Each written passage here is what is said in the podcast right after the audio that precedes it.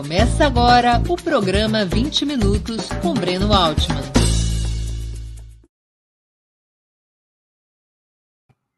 Bom dia! Hoje é 3 de novembro de 2022. Estamos dando início a mais uma edição do programa 20 Minutos. Com a eleição de Luiz Inácio Lula da Silva no último domingo, dia 30 de outubro, pode ser retomado o processo interrompido pelo golpe de 2016 contra a presidenta Dilma Rousseff. Durante seis anos, o país foi submetido a reformas liberais que praticamente destroçaram o estado de bem-estar social que vinha sendo estabelecido desde 2003. Não é à toa que reconstrução é um dos principais vocábulos sobre o futuro. Mas nada será fácil. O novo presidente da República terá que enfrentar um Congresso dominado pelas forças conservadoras. Os dez principais estados brasileiros, com exceção da Bahia e do Ceará, serão governados por políticos de direita ou de extrema direita. Como se não bastasse, o novo governo terá como principal oposição uma corrente neofascista de massas, o bolsonarismo, com notável capacidade de mobilização e organização. De quebra, para derrotar o atual presidente, Lula e o PT fizeram uma amplíssima coalizão, que abriga até mesmo defensores do golpe de 2016 e das políticas neoliberais. Não será simples obter unidade programática para reconstruir e transformar o Brasil.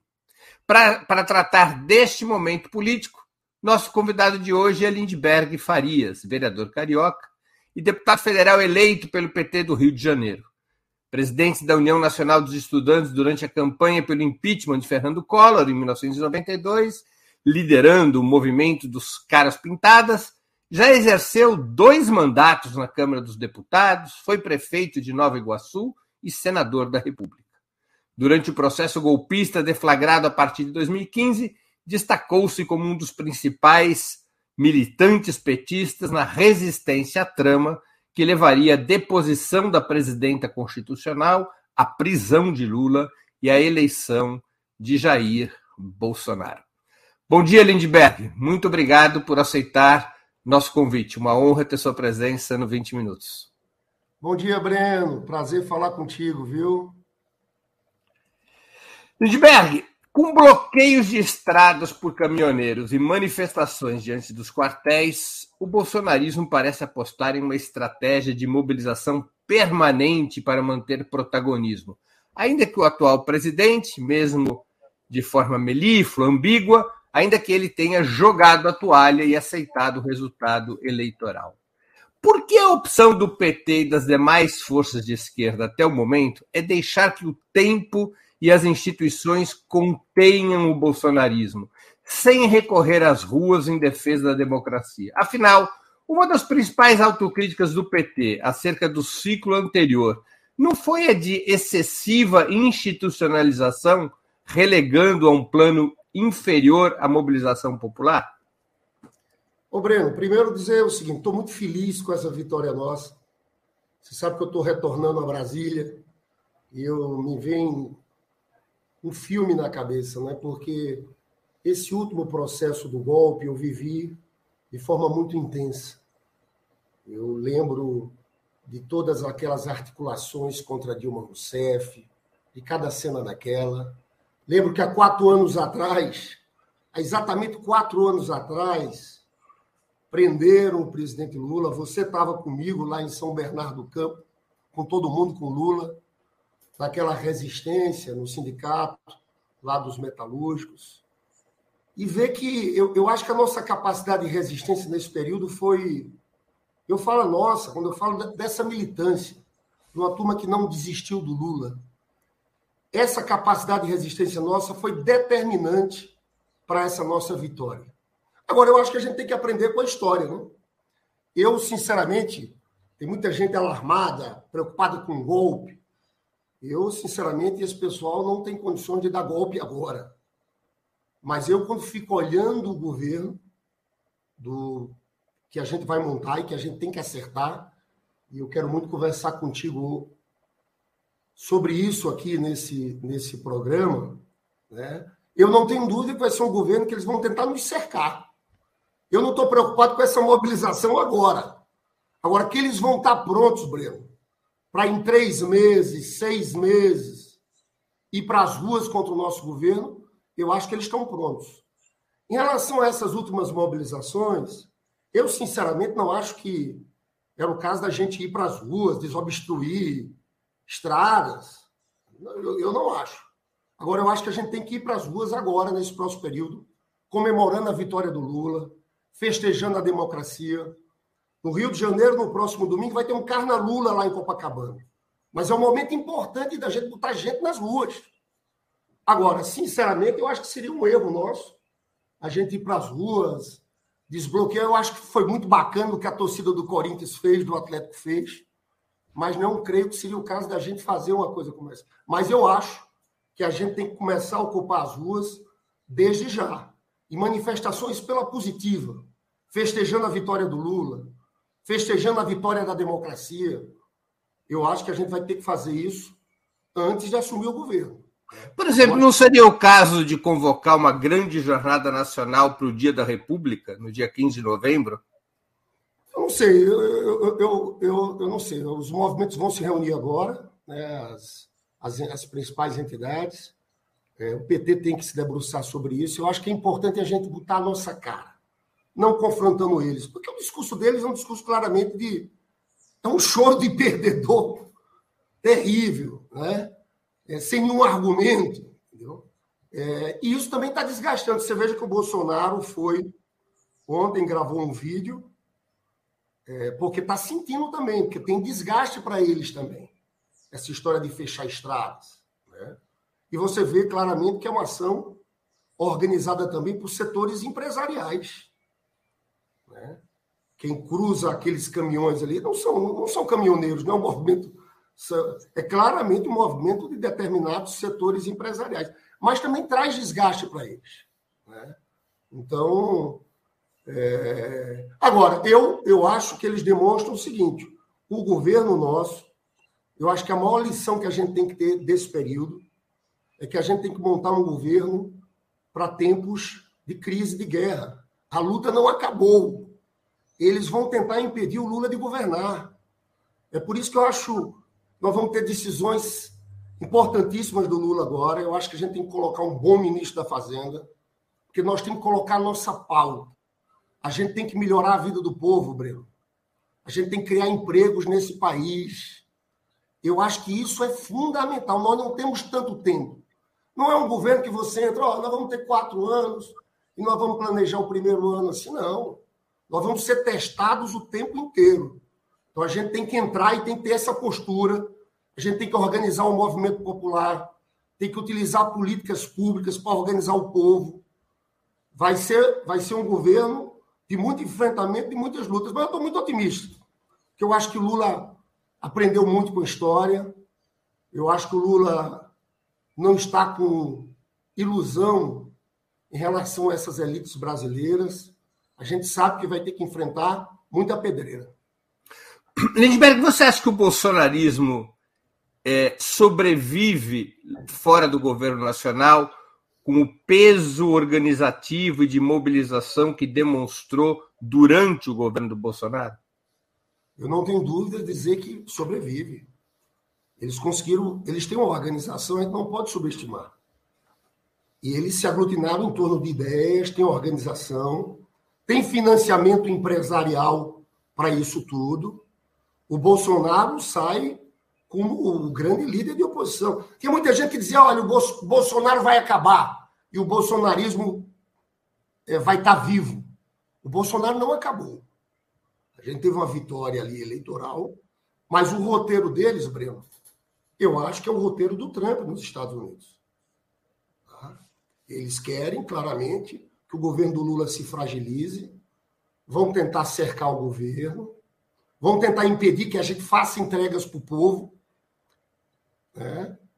E você veja a situação do Trump nos Estados Unidos, bota uma pesquisa Trump e Biden, o Trump bate algo em torno de 60%. Tem eleições agora de meio período no dia 8 de novembro é muito provável que o Partido Republicano do Trump faça uma ampla maioria na Câmara e maioria no Senado. O roteiro deles é esse. Por isso tem uma disputa aqui, que é uma disputa na sociedade. Eu fico mais preocupado, a questão da governabilidade, a questão do Congresso, eu acho que é menor. Porque tem muita gente, quando pensa em governabilidade, pensa só em Câmara e Senado.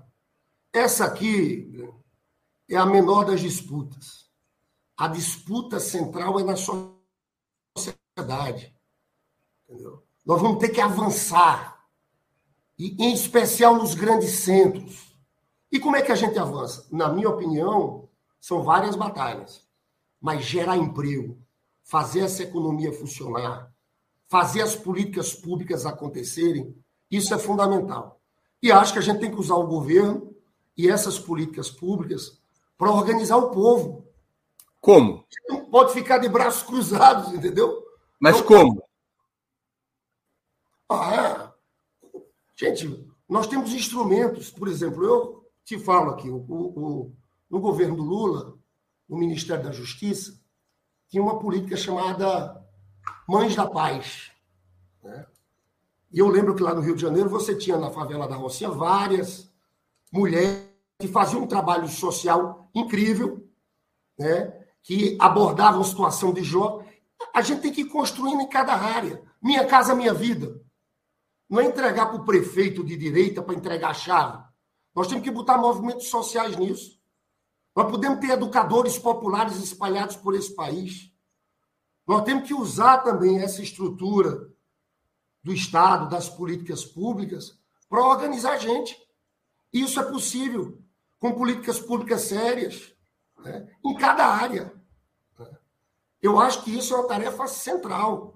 Tem que surgir uma nova vanguarda. O que é que na cultura, por exemplo, os pontos de cultura são um instrumento muito importante. Eu lembro que na época do Gil, o Juca era o secretário, depois virou ministro. Você tinha uma rede de pontos de cultura espalhados por esse país. Então a gente vai ter que escolher, nas mais diversas áreas, políticas públicas que ajudem a mobilizar o povo, a despertar uma nova vanguarda, uma nova juventude. Temos que olhar com carinho especial para a juventude das grandes regiões metropolitanas. Ou seja, na minha avaliação aqui, é, esses, esse último período, que foi um período de guerra, de enfrentamento, infelizmente, não se encerra no período eleitoral. Vai ser um período de enfrentamento o tempo inteiro. Para, por falar em enfrentamento, é, não te parece que a extrema-direita hoje tem uma identidade política, ideológica e cultural muito mais clara do que a esquerda e isso a favorece no enfrentamento? Concordo contigo é, a direita hoje. O maior. Eu, às vezes, brinco que a gente fala muito na esquerda sobre o identitarismo. Né? Mas, na verdade, é o seguinte: ninguém é tão identitário quanto o Bolsonaro. Né? É um candidato identitário. Né? Ele botou tudo para fora, aquele machismo, aquela cultura de violência, e tem gente que se identifica. E ele organizou, de fato, esses valores. Né? Infelizmente, é uma, é uma combinação entre o liberalismo econômico e a cultura a, fascista. A força dele é mais identitária a questão do liberalismo econômico, porque nisso aí ele também, como todo fascista, é oportunista, completamente oportunista. Você veja, onde é que estava o neoliberalismo quando eles gastaram o que gastaram nesse processo eleitoral? Eles jogam pela janela. Né? E eu, eu, eu, eu fico impressionado como essa elite brasileira é tolerante quando ele faz isso. Você vai ver, Breno, esses caras vão começar daqui a pouco o discurso da austeridade econômica para tentar nos aprisionar. Né? Inclusive, aliados recentes nossos aí, daqui a pouco. Houve um probleminha de congelamento aqui do Lindbergh. Sai um pouquinho. Só... Tá bom, vou... descongelou, tá bom. Tinha congelado um pouquinho. Sabe qual foi o maior acerto do Lula nessa condução eleitoral para mim? Foi não ter aceitado a pressão de indicar o ministro da Economia, o ministro da Fazenda. Eu considero essa escolha do Lula agora, que ninguém sabe é quem é o próximo ministro da Fazenda, algo decisivo para o nosso governo. Porque, veja, para a gente fazer investimentos em educação, investimentos em saúde, para melhorar a questão do emprego, para combater a fome, nós vamos ter que ter recursos para isso. E a política econômica é feita de um tripé. Você tem um lado fiscal, você tem a questão monetária, taxa de juros e câmbio. A relação da nossa moeda com as outras moedas, com o dólar. E a gente tem um problema já. Lula já vai assumir sem o controle do Banco Central. O Banco Central hoje tem autonomia. Então a gente vai assumir. Tem independência formal, né? Independência formal. Tem um mandato, presidente do Banco Central. Tem um mandato.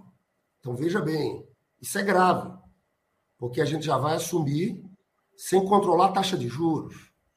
Né? Ou seja, a gente não tem política monetária e cambial. Então, qual é o único instrumento que a gente tem? A política fiscal. Porque Está ações... controlada por leis severas. Claro, controlada por leis severas. Mas veja bem, o que a gente vai investir em educação, fazer universidade, tudo isso vai depender dessa escolha econômica. E aí é onde eu acho que, que o Lula tem que acertar. Eu estou confiante que ele vai acertar. Tem uma pressão. Deixa eu... Fala. Deixa eu voltar aqui ao tema que a gente estava tratando anteriormente, para poder seguir adiante. Antigamente, sim, antigamente eu falo pelo menos há 20 ou 30 anos atrás. Na América Latina, em especial, a identidade de esquerda era muito clara. E a identidade da direita, ela era borrada, porque a direita não queria revelar seu real programa, porque o seu real programa não ganhava eleição.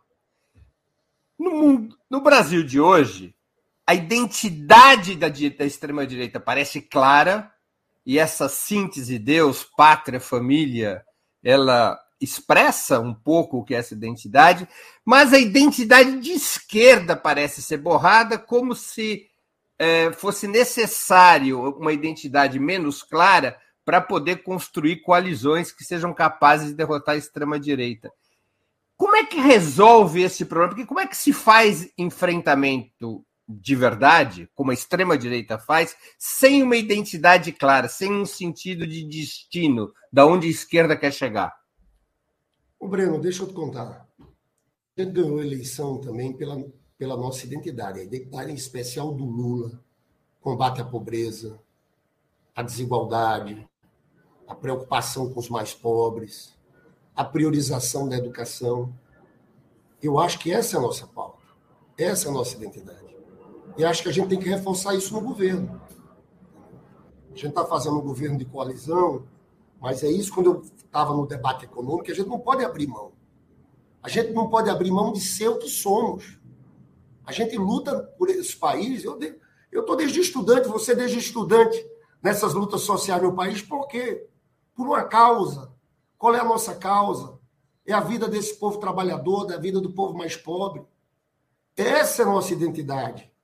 Disso a gente não pode abrir mão. Essa é a nossa marca. A preocupação com esse povo. E é esse duelo que vai existir no próximo período. Só que agora a gente tem que entregar para o povo. Tem que reforçar a nossa identidade, a nossa marca. Agora não é só discurso, é entrega, é governo. E acho que a gente tem que governar com essa militância que a gente tem espalhada pelo país, com os movimentos populares, eu acho, sinceramente, essa coisa da organização popular, das ruas, nós temos que fazer um governo de mobilização. E tem que surgir novos atores, uma nova vanguarda, uma nova juventude para enfrentar essa direita.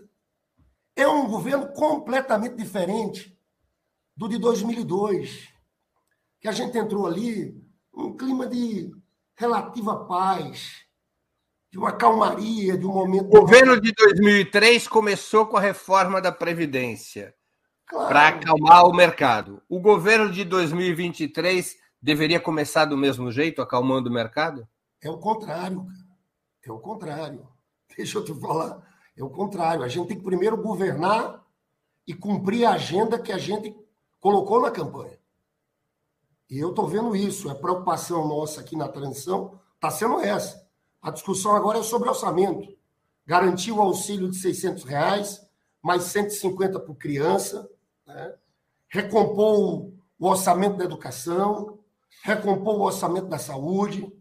Nós temos que governar para esse povo, para o povo trabalhador, para os mais pobres que deram a vitória para a gente. É uma situação completamente diferente de 2003. Se a gente caísse, se a gente fosse trazer aquela situação de 2003 para cá, seria um desastre.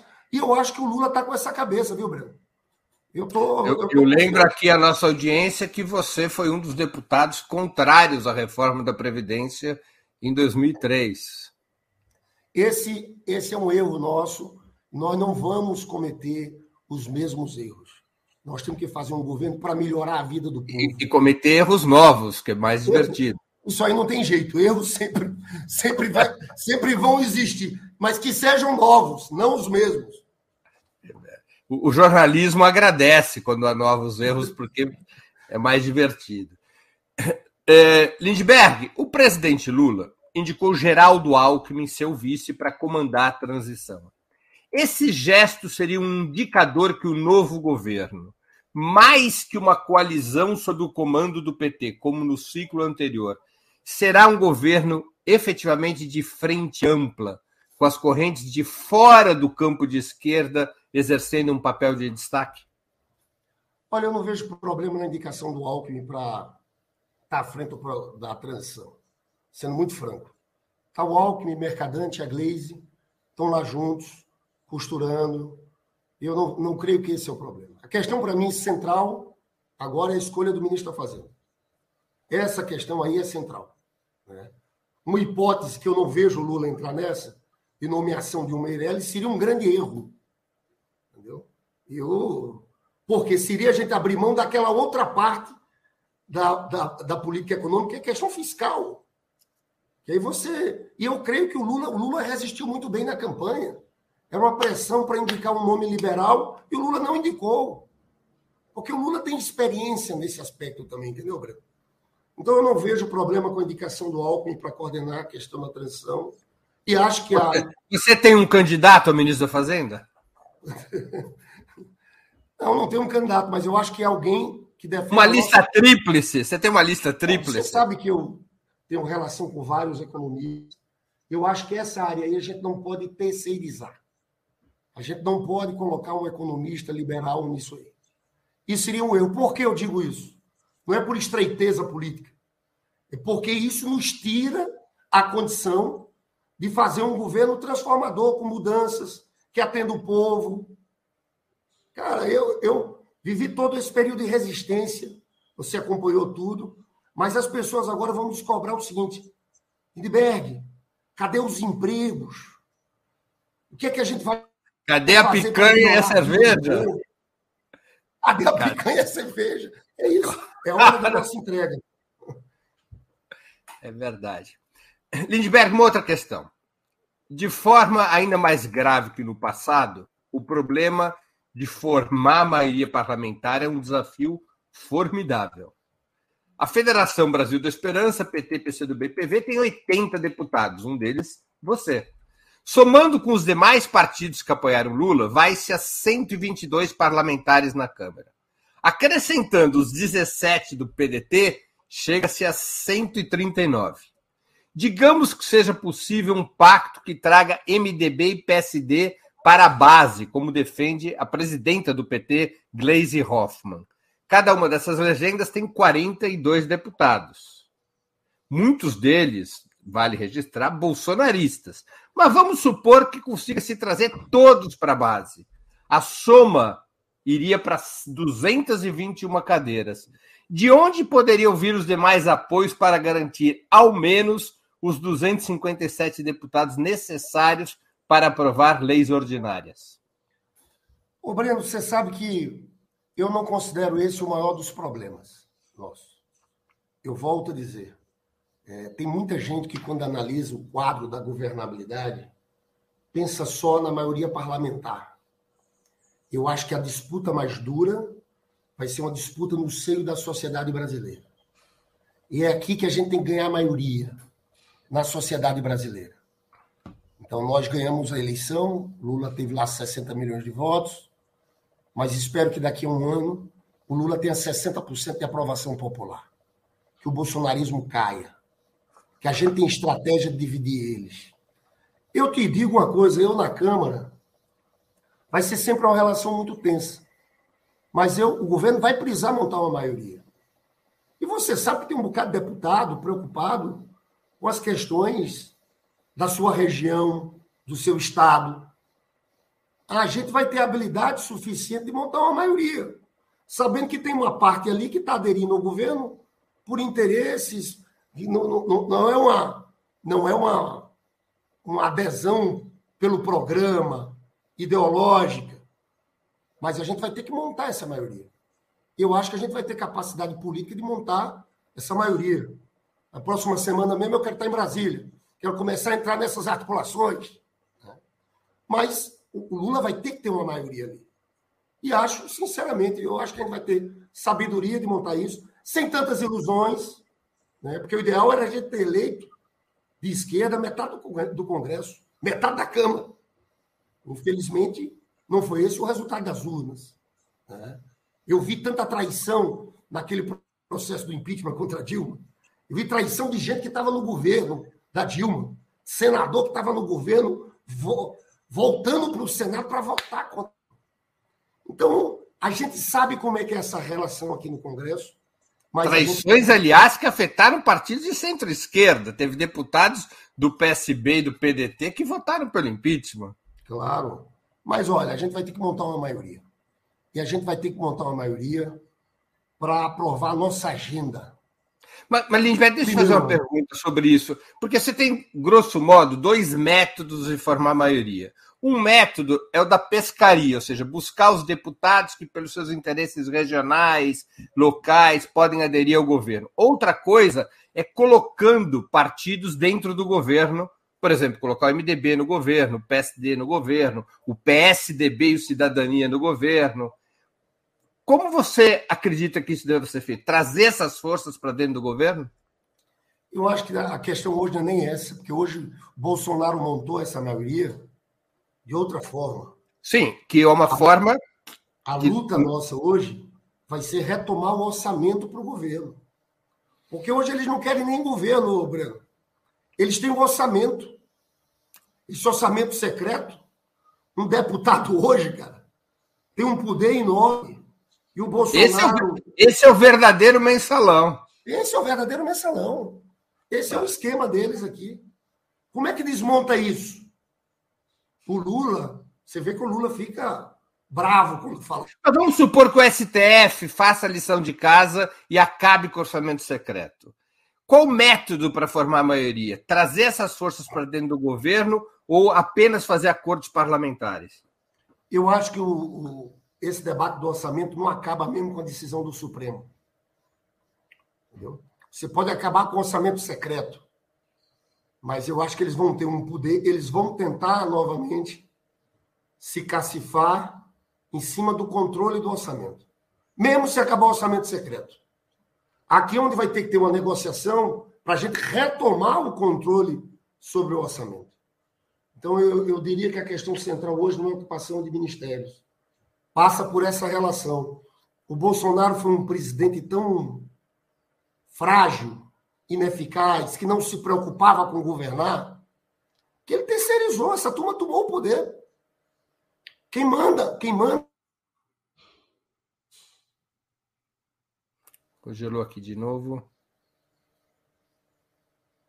Quem manda? Voltou, Breno? Voltou, voltou. Quem manda nesse governo hoje, sabe quem manda, quem preside o Brasil hoje? É uma vergonha. É o Lira, o Ciro Nogueira e o Valdemar Costa Neto. Né? O Bolsonaro foi engolido por eles. Então, a tarefa nossa é tentar montar uma maioria Acho que o candidato não tem que ser do PT. Nós temos que achar um candidato de fora do PT, alguém que tenha trânsito. Candidato mas... a presidente da Câmara, está dizendo. Candidato a presidente da Câmara. Né? Eu acho que seria um erro a gente achar com, com esse número de deputados que o, de, o presidente da Câmara teria que ser alguém de esquerda. A gente não tem correlação de forças para isso e a gente poderia cair numa nova emboscada. Você lembra que tudo contra Dilma começou naquela eleição do Eduardo Cunha, presidente da Câmara.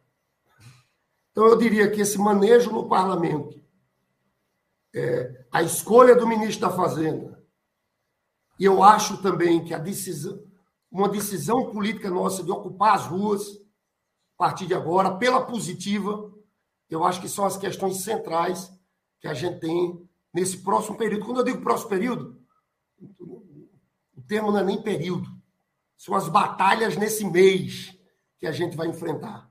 Né? Lindbergh, você fala em mobilização das ruas e disputa da, so da maioria na sociedade como mais importante que a disputa no parlamento. Agora, como na vida real essas coisas podem ser conectadas? Porque as leis, as medidas dependem do parlamento. Como que o governo pode acionar as ruas para conseguir no parlamento aquilo que eventualmente os parlamentares, a maioria dos parlamentares, não está disposto a dar?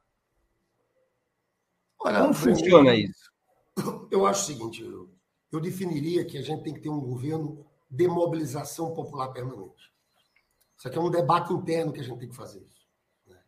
Porque não é só com as leis. Nós vamos ter projetos, nós vamos ter política pública. Tem uma energia muito grande do nosso lado também. Porque não é só o bolsonarismo que mobiliza a gente. Você viu a comemoração da vitória do Lula na Avenida Paulista. Eu estava lá. Tem gente que está com muita vontade, com muito desejo que esse governo dê certo. Né? Eu, eu acho que a gente não pode deixar esse povo desmobilizado. Volto a dizer, eu não, não acho que a gente tem que mobilizar para tirar o pessoal lá da Dutra, mas eu acho que a gente tem que organizar agora, em novembro, uma jornada de mobilizações. Nós temos que comemorar a vitória do Lula, comemorar a vitória da democracia. E acho que a gente vai ter que entrar no governo tomando decisões e escolhendo políticas que têm capacidade de mobilizar o povo. Eu acho isso plenamente possível. Né? E eu diria que essa é a tarefa central nossa. Porque do outro lado está muito claro. Eles estão prontos. Essa história da extrema-direita no Brasil, você pode estar certo, Breno. O problema não é agora. Mas eles vão tentar fazer um governo sob cerco. Três meses do governo, seis meses do governo.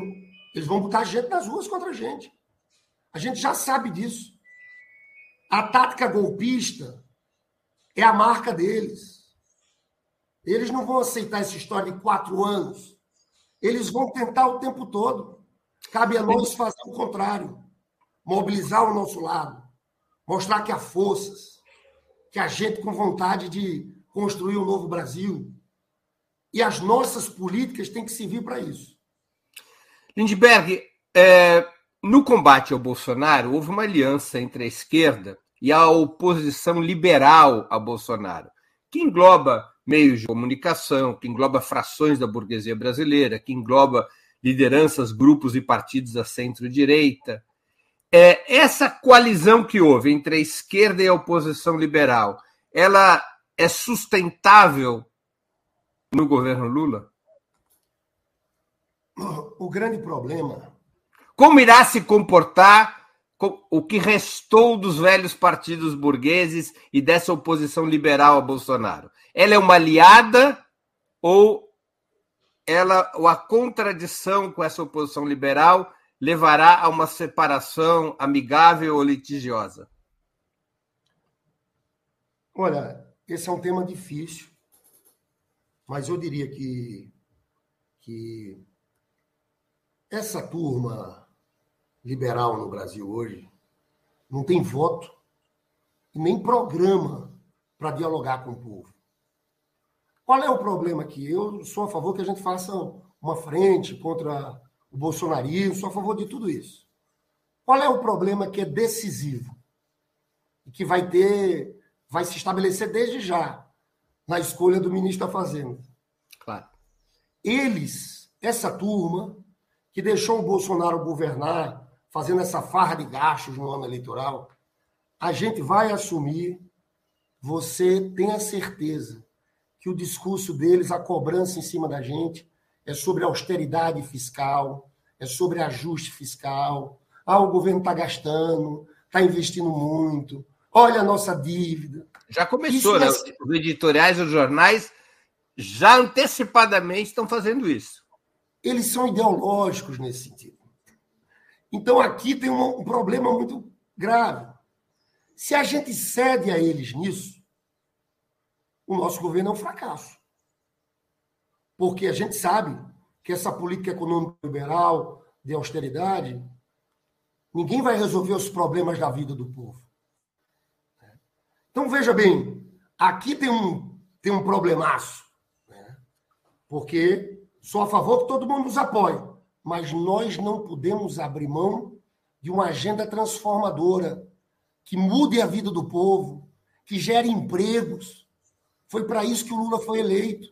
E é por isso que eu aplaudo muito o Lula. O Lula teve a sabedoria, resistiu na campanha eleitoral, porque queriam que ele anunciasse um nome qualquer da economia.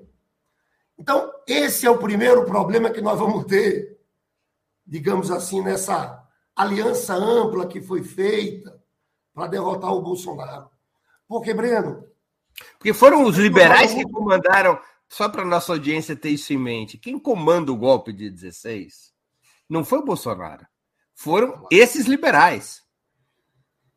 Para aplicar ponto para o futuro. Aqui entra uma questão que é central, Breno.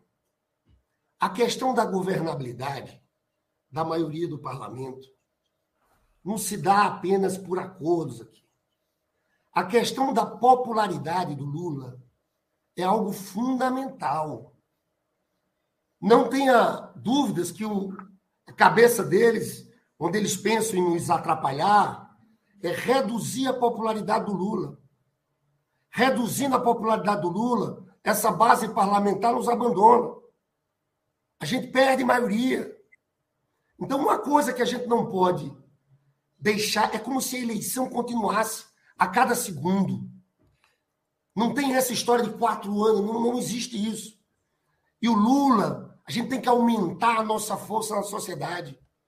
Para fazer isso, tem que ter políticas públicas e a gente tem que ter um ministro da Fazenda que tenha essa compreensão.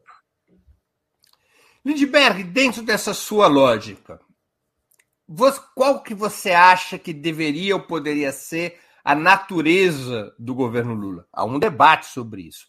Seria um governo de transição, deveria ser considerado como um governo de transição cuja tarefa fosse restaurar a Sexta República, a República formada pela Constituição de 88, e adotar medidas para melhorar a vida do povo, mas sem rupturas com o atual modelo, porque não há correlação de forças, ou o governo Lula deveria ser um governo de reformas estruturais, como apregoou o PT no plano de reconstrução e transformação do Brasil, que foi aprovado em 2020. Como é que deve ser considerado o governo Lula para efeitos, digamos, de formulação estratégica? Um governo de transição ou um governo de reformas estruturais? Ô, Breno, eu eu, eu, acho o seguinte: a gente tem um grande desafio é, construir um governo que nos tire do neoliberalismo. Essa tem que ser a marca do nosso governo. Né? Se vai ser de reformas estruturais, vai depender muito das, da correlação de forças. Sim, mas o que quer dizer tirar do neoliberalismo? Então vamos começar pelo princípio. O que quer dizer tirar do neoliberalismo? Tirar do neoliberalismo, para mim, passa centralmente por a gente fazer um governo democrático popular onde a gente recompõe o papel do Estado, abandone as políticas de austeridade fiscal né, e faça políticas públicas que tragam a capacidade de mobilização do nosso povo. Investir mais em educação. Né? Nós temos experiências como a Isolda, que é governadora do Ceará agora. Que eles fizeram no Ceará é algo transformador. Nós temos que continuar ampliando as nossas universidades públicas. Né? Então, eu diria que é um governo com marca de reformas importantes.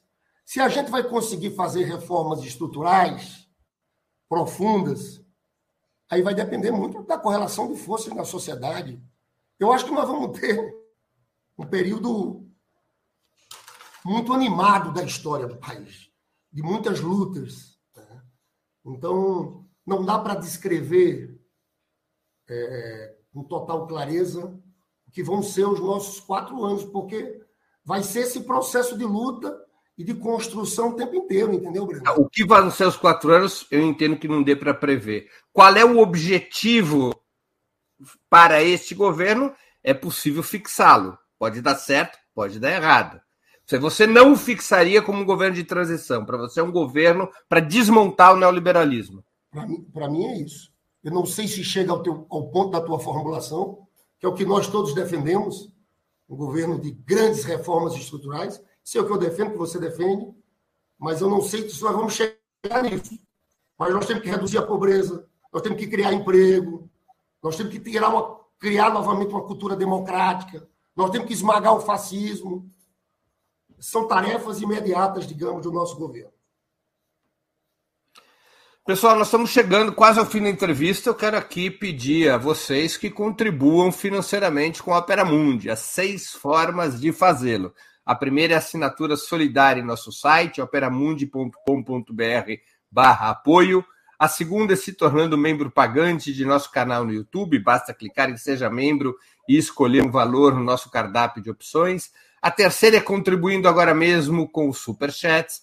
A quarta, nos enviando um super sticker a quinta através da ferramenta Valeu, valeu demais quando estiverem assistindo aos nossos programas gravados e a sexta é através do Pix. Nossa chave no Pix é apoia.operamundi.com.br. Eu vou repetir. Nossa chave no Pix é apoia.operamundi.com.br. Além dessas seis formas de contribuição, lembre-se sempre de dar like, de clicar no sininho e de compartilhar nossos programas com seus amigos ou nos seus grupos. Quem ainda não estiver inscrito em nosso canal, essa é a hora de fazê-lo. A mais eficaz de todas as armas contra as fake news é o jornalismo de qualidade. Apenas o jornalismo de qualidade coloca a verdade acima de tudo. E esse jornalismo que a Opera Mundi busca oferecer todos os dias depende da sua contribuição, do seu esforço, do seu engajamento. Não importa o valor da sua contribuição, qualquer contribuição é bem-vinda. E eu desde já agradeço a sustentação do jornalismo independente, a sustentação de Ópera Mundi, sua ampliação, depende do seu apoio. Lindbergh, o Partido dos Trabalhadores precisaria viver um período de reforma interna para estar à altura daquilo que você reivindica como objetivo central, a disputa na sociedade? Olha, Breno, deixa eu te contar.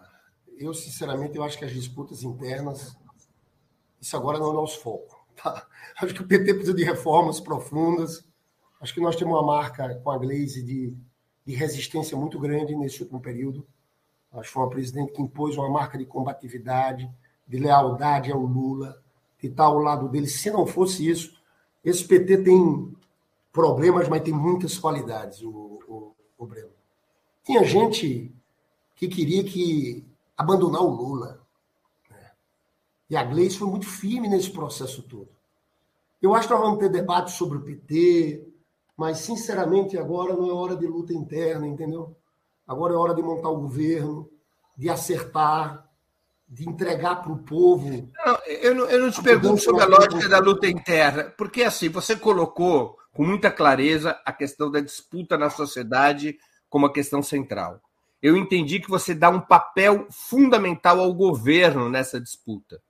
Mas qual o papel do partido e como ele deveria se organizar, se é que o PT tem um papel nisso, na disputa na sociedade? Ele está preparado para essa disputa na sociedade, por exemplo, com os grupos evangélicos mais reacionários e as outras formas de organização do bolsonarismo? A gente tem que, a gente tem que fazer um giro a Gleice tem falado muito disso, eu concordo com ela. Nós temos que transformar o PT num partido mobilizador. O PT não pode ser um partido acomodado, nós vamos ter governo e o partido continua existindo. O partido tem que ser um grande instrumento de mobilização do povo. A gente tem que crescer. Essa coisa das ruas, Breno, eu considero fundamental. Nós crescemos em termos de organização popular. Chamavam mais gente, uma nova juventude. E eu acho que as políticas públicas do, do nosso governo podem ajudar nisso. É um desafio. Porque o PT tem uma estrutura que é uma estrutura que é burocratizada por natureza. Eu, por exemplo, eu te falo, eu, eu quero ser. Eu fui eleito, quero agradecer aqui aos meus eleitores, com 152 mil votos, tive uma votação muito grande. É, eu vou jogar um papel na Câmara. Mas o meu papel maior não é na Câmara só. Eu quero jogar um papel nessa disputa de sociedade, da organização dos movimentos populares. Eu nasci do movimento de massas do movimento estudantil. Eu quero rodar esse Brasil, não só o Rio de Janeiro, ajudando a construir uma base de mobilização, de organização popular para defender o nosso governo, as nossas políticas. Então, eu acho que esse tem que ser a prioridade do PT. É disputa na sociedade, é o tempo inteiro. Eu queria muito, Breno, que a gente tivesse um tempo. Ganhamos a eleição. Nós vamos ter um tempo para descansar, para começar a governar, nós não vamos ter tempo.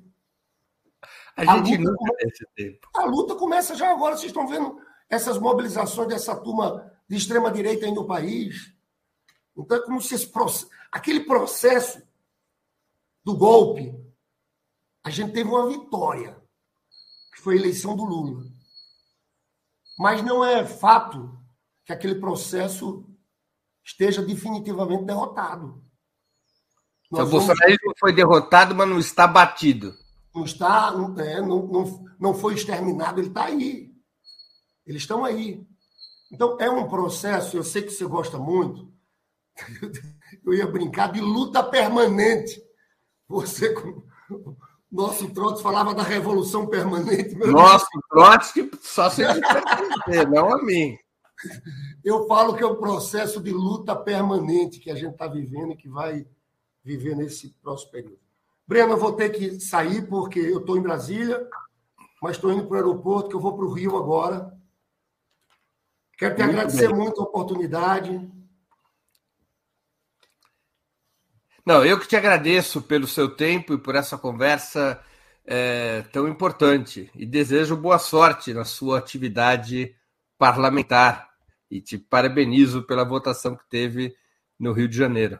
Muito obrigado por ter Você sabe o que eu fiquei mais orgulhoso nessa votação, Breno? É quando eu fui ver o mapa, o resultado das urnas, eu fui o deputado mais votado entre todos os partidos, na Rocinha, no Vidigal, na Favela da Maré, Cidade de Deus, Rio das Pedras. Ou seja, isso mostra, você fala da força da extrema-direita, mas a força do lulismo no meio do povo, das favelas do Rio de Janeiro. Eu fiquei muito orgulhoso com esse resultado, porque é uma imensa responsabilidade. A gente tem que saber é, qual é a nossa prioridade, a minha, servir esse povo, esse povo trabalhador, esse povo mais pobre, foi esse povo que elegeu Lula. E é esse povo que tem que ser a nossa prioridade na hora de governar. Obrigado, viu, Breno? Eu que agradeço, Lindbergh. Mais uma vez, boa sorte. Também agradeço a todos e todas que assistiram a esse programa, em especial aqueles que puderam fazer contribuições financeiras ao nosso site e ao canal de Ópera Mundi no YouTube. Sem vocês, nosso trabalho não seria possível e não faria sentido. Um grande abraço a todos e a todas. Para assistir novamente esse programa e a outras edições dos programas 20 Minutos, se inscreva no canal do Opera Mundi no YouTube. Curta e compartilhe nossos vídeos. Deixe seus comentários. O jornalismo de Opera Mundi é mantido com o seu apoio. Faça uma assinatura solidária em www.operamundi.com.br. Com um pequeno valor mensal, você nos ajuda no desenvolvimento de um jornalismo independente e de qualidade. Obrigado pela audiência e até a próxima.